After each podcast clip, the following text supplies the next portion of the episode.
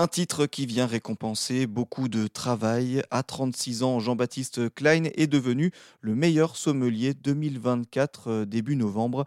Un titre décerné par le guide Goemio. Une fierté pour le chef sommelier de l'hôtel-restaurant du Chambard à Kaisersberg dans le Our. On l'accueille euh, déjà avec un peu de surprise et bien sûr une grande fierté, une grande joie, que ce soit euh, pour ma part, pour le restaurant et pour le vignoble alsacien. Et c'est vrai qu'on l'accueille, on le savoure d'une manière encore plus particulière, étant donné que c'est c'est un peu plus impalpable la manière dont, dont euh, ce trophée est, distingué. En tous les cas, c'est c'est ce qui se passe réellement au quotidien dans notre salle, parce que l'inspecteur est venu euh, presque de manière anonyme, et voilà, c'est un peu les mystères de ces guides. On sait pas toujours euh, les critères qu'ils demandent pour remettre ce genre de distinction, donc ça a une saveur particulière. Chaque jour est différent, chaque jour on a une situation nouvelle avec un client chaque jour, on peut, on peut apprendre quelque chose, que ce soit sur un vin à l'autre bout du monde, sur un nouveau cépage.